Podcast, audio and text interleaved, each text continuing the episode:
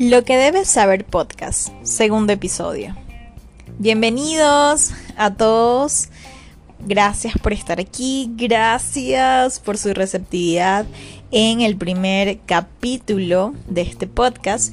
Em, bueno, nada, estamos aquí con otro nuevo episodio que sé que les va a gustar muchísimo. Y básicamente en el anterior hablábamos sobre eh, lo que era la universidad, ¿no? Lo que era esa etapa universitaria. Ahora hablemos de ese pequeño limbo del que sufrimos algunas personas cuando, bueno, estamos o esperando el título o de pronto ya iniciamos eh, nuestra carrera profesional y estamos en ese, en ese, en ese bordecito en el que uno dice, bueno, ¿y ahora qué? ¿No? ¿Cómo aplico los conocimientos eh, que adquirí? Pero resulta que se dan cuenta que dentro del esquema real o de la vida real no es como era en la universidad. Es decir, te enfrentas no solamente a retos prácticos, sino también a una dinámica diferente a la que te contaron en la universidad. Ojo, yo estoy hablando de la perspectiva de haber estudiado derecho, sobre todo en el derecho que es tan dinámico incluso que bueno mucha gente estudió con algún código y en el devenir de los años ese código fue reformado y ya luego tienes que aprender nuevamente entonces estás como en un constante aprendizaje entonces yo creo que bueno todas las profesiones de alguna manera también van en la misma tónica porque se van actualizando los criterios, se van actualizando las dinámicas, las nuevas formas de llevar las cosas. Y yo creo que esto es una parte fundamental que comprenda cualquier profesional, ¿no? Es decir, que no te quedes ni creas ni pienses que con lo que aprendiste en la universidad es suficiente. Es decir, yo creo que esto va un poco más allá. Reconocer esa situación, o sea, es decir, reconocer de que estás en una posición en la que aún puedes aprender mucho más, definitivamente es la posición correcta. Yo tenía una profesora en la universidad que decía que cuando tú sintieras que sabías demasiado, que eh, estabas como que al borde de, de la sabiduría completa, era el momento donde debías eh, no solamente recordar los aspectos básicos, sino también estudiar aún más, porque el conocimiento es infinito y no se termina. En este sentido, yo creo que uno de los grandes ejercicios que pudiera hacer una persona antes de iniciar realmente con la carrera es tomar al menos unas pasantías. Si no tienes la oportunidad de trabajar unas pasantías, pues acercarte un poco al ámbito laboral. Eh, fui testigo de compañeros de promoción y, compañeros de la carrera que solo estudiaron durante la carrera y em, no tuvieron ese contacto con la vida real, con eh, la profesión y ya cuando estaban en el ejercicio eh, significaba un reto increíble porque tenían que adaptarse, básicamente era como entrar a la universidad de la calle, ¿no? Como dicen por allí. Yo tuve la bondad eh, de poder, digamos, em, trabajar desde el segundo año de la carrera. Eso me permitió estar en contacto. Siempre he tenido eh, pues la gran oportunidad, la fortuna de estar relacionada con el ámbito del derecho lo cual entiendo que no es la misma suerte de todo el mundo, porque hay gente que si bien trabaja, trabaja en otras áreas diferentes. Entonces yo ahí es donde la primera sugerencia es que antes de lanzarte a ese mundo, trabajar ad honorem o trabajar en... Em, un espacio, hacer unas pasantías, eh, tener la oportunidad de rodearte de profesionales que ya estén en el ejercicio es fundamental. Y esto lo digo porque creo que salir de la universidad y salir con el título y además salir con... Em, ese conocimiento es importante, pero no lo es todo. Entonces, reconocer ese, e, ese pequeño detalle de que no, aún con el título no estás preparado para enfrentar el mundo real, es algo realmente que ustedes tienen que tener presente. Sobre todo los estudiantes que me escuchan, las personas que tienen la oportunidad de, buscar este espacio, definitivamente háganlo. Eh, les va a servir para su ejercicio, pero también para comprender cómo funciona el mundo real. En este sentido, creo que bueno, una vez que ya tú has hecho estas prácticas profesionales, que has tenido este contacto, que te has eh, rodeado de estas personas que te pueden orientar de cómo funciona el mundo real, es momento de empezar a practicar al menos tres aspectos fundamentales que creo que cualquier profesional, especialmente el estudiante de derecho o abogado ya recién graduado, debe tener. Lo primero es fortalecer la escucha activa. Tú eh, en la oportunidad que tengas de poder reunirte con un potencial cliente. Eh, incluso, bueno, eh, yo conversaba en uno de los talleres que he dictado con algunos colegas. Em, que bueno, que, nuestro primer cliente generalmente viene siendo un familiar. probablemente es el familiar quien te recomienda, hey, yo tengo una sobrina, tengo una hermana, tengo un primo que es abogado, te lo puedo recomendar.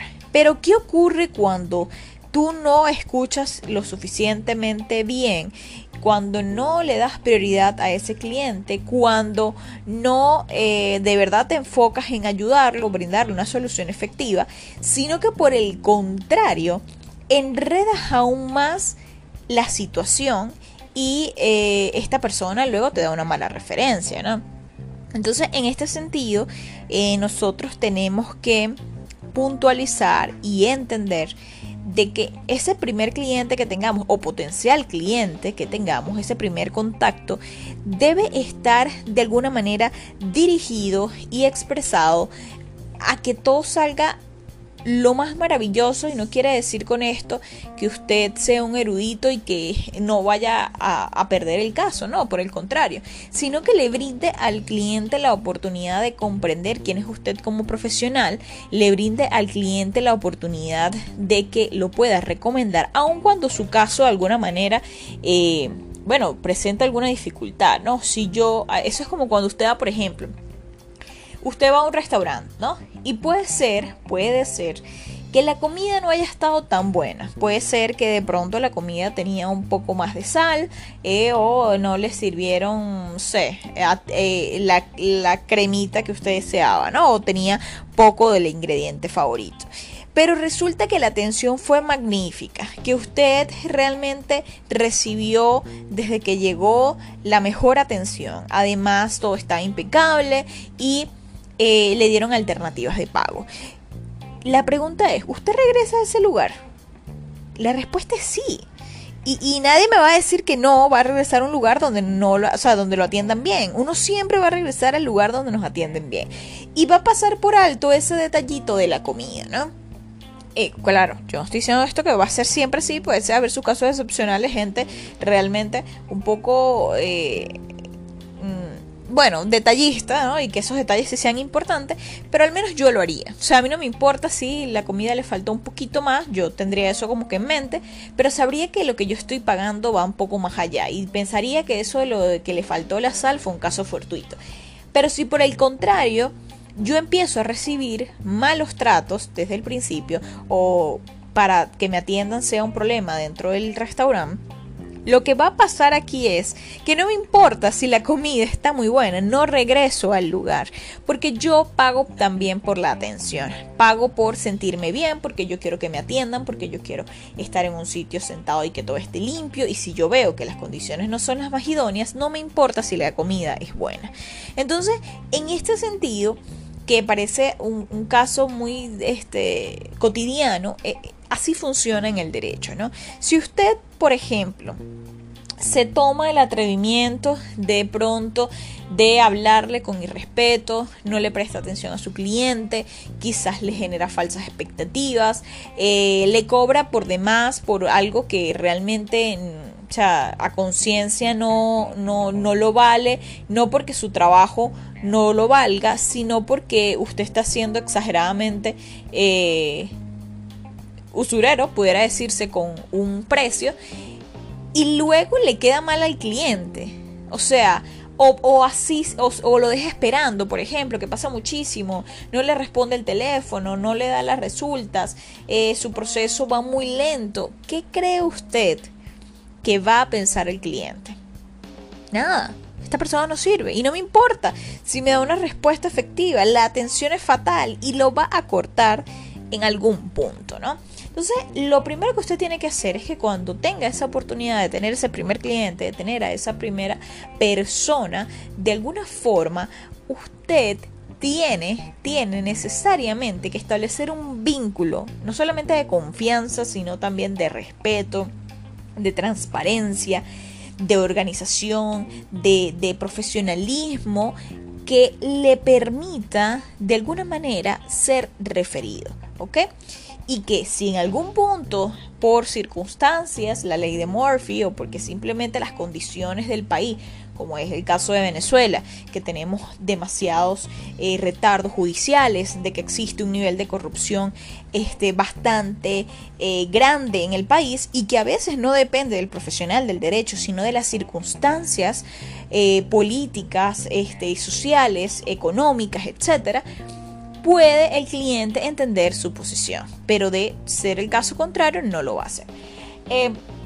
Justamente estos días hablaba con un cliente y yo le explicaba eh, cómo estaban funcionando los tribunales hoy en día, que no era como antes, que nosotros, bueno, se podía ir cualquier día y de pronto eh, hacer tu solicitud, ibas el archivo, no, ahorita es todo un, un, protocolo, es decir, tienes que enviar un correo electrónico eh, en las semanas que son de flexibilidad, ellos te asignan una cita, tú vas a ir, si vas a consignar, si vas a revisar archivos, es decir, eh, se ha vuelto un poco más burocrático, claro, entendiéndose que también es un contexto pandémico, pero de alguna manera eso hace que no tengas tanto acceso a poder eh, cumplir con ciertas metas, ¿no?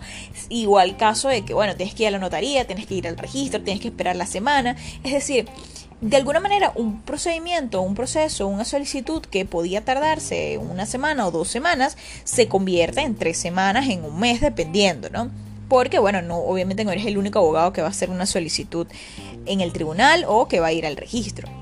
Entonces, en este sentido, eh, cuando yo hablo con mi cliente, cuando yo me comunico con este cliente, yo le digo, mira, este, la verdad es que esta es la situación, este es el día que yo voy a, pedir la cita, estos son los días que voy a ir a, visitar el registro. Es más, si quieres me acompañas, si quieres eh, eh, cualquier cosa te estoy avisando, le estoy enviando constantemente información, pruebas de lo que estoy haciendo, de los avances que voy teniendo, si tengo comunicación con el tribunal, si estoy en el registro. Es decir, él se siente parte del proceso y comprende, como me pasó, que de hecho me pasó esta semana, que este, si no hay una atención, si no hay una respuesta oportuna, él sabrá que hice todo lo posible por llegar allí. No hago nada diciéndole, sí, sí, claro, tú, tu situación está andando, claro, yo te estoy ayudando, perfecto, te aviso cuando esté listo. Pasan tres días, no, pero es que no ha pasado nada. ¿Y qué pasó contigo? ¿Sabes? Es decir, no le das una respuesta efectiva, el cliente no puede comprender. Yo trato de, hacer que mis clientes entiendan la dinámica y que además se, se involucren en lo que se está haciendo, porque de esa manera ellos entienden, primero, la facturación que voy a darle y en segundo lugar entienden el por qué se tarda tanto un proceso de ser el caso o el por qué no ha avanzado en su caso. ¿Por qué? Porque bueno, cuando un cliente te busca, te busca por una necesidad, no te busca para que le compliques más la situación, no te busca para que este, tú le des largas eh, solo por ti, por querer, sino que te busca para que le soluciones, te buscas para que tú puedas eh, ayudarle, ¿no? Y cuando existe una situación externa que no te permite lograr ese cometido, el cliente tiene que estar en completo conocimiento. Entonces, la regla número uno para los que me puedan escuchar y empiecen con el ejercicio profesional, definitivamente es generar una transparencia, un vínculo con tu cliente de profesionalismo, de orden, de eh, honestidad sobre todo y donde él pueda sentirse parte del proceso. En segundo lugar, tienes, bueno, lo mencioné hace un, momento, tienes que estudiar muchísimo. El derecho es completamente dinámico. Métete en unas pasantías, métete en cursos, organiza eventos, sé parte de eh, talleres, eh, investiga universidades, diplomados, eh, talleres online. Es decir, ten la oportunidad de cada día foguearte de información que te permita a ti crecer en el derecho. Y en tercer lugar, y no menos importante, es cuál va a ser esa presencia que vas a tener frente a tu cliente, ¿no?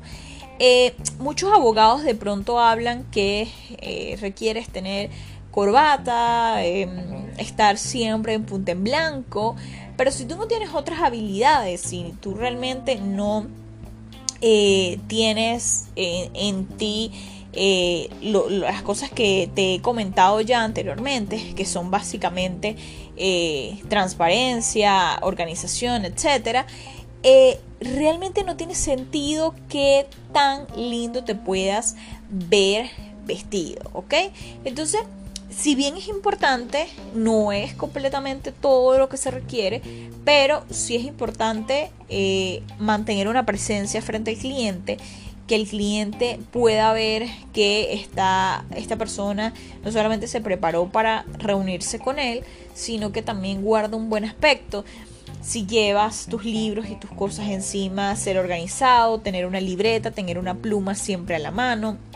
Eh, que tú, bueno, si te manejas con computadora, pues tener tu computadora, eh, tener ah, también un acceso a que esta persona pueda reunirse contigo, bien sea por forma digital o de manera presencial. Si no tienes una oficina, puedes ubicar al menos un café, un lugar donde esta persona sea cómodo para esa persona y sea un lugar que no tiene que ser el más fancy del mundo, pero sí un espacio donde puedan conversar amenamente.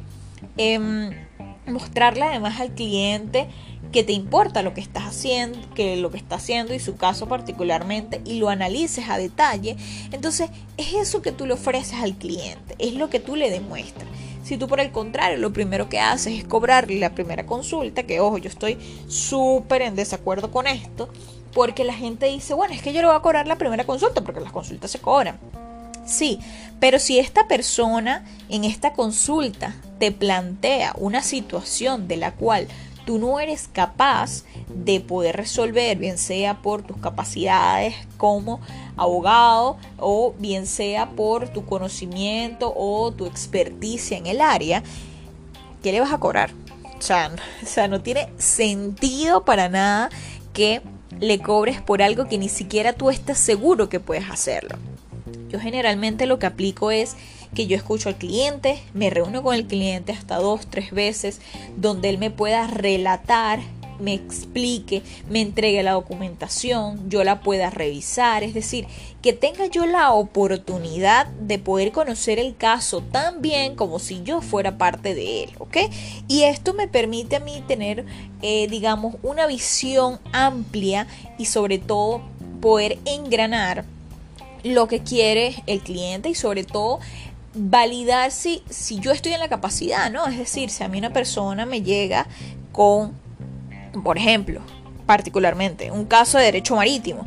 Sí, bueno, yo vi un seminario de derecho marítimo en la universidad, pero eso no me hace especialista en derecho marítimo. Entonces yo me llega un cliente, mira, tengo un caso tal, y yo sé que el derecho marítimo se cobra muy bien. Bueno, yo ahí tengo dos opciones. Primero, lo refiero a una persona porque yo no estoy apta para poder manejar ese caso, lo refiero a esta persona o intento buscar un aliado, entendiéndose que esta persona eh, que me está solicitando es mi cliente, pues busco un aliado que lo pueda hacer.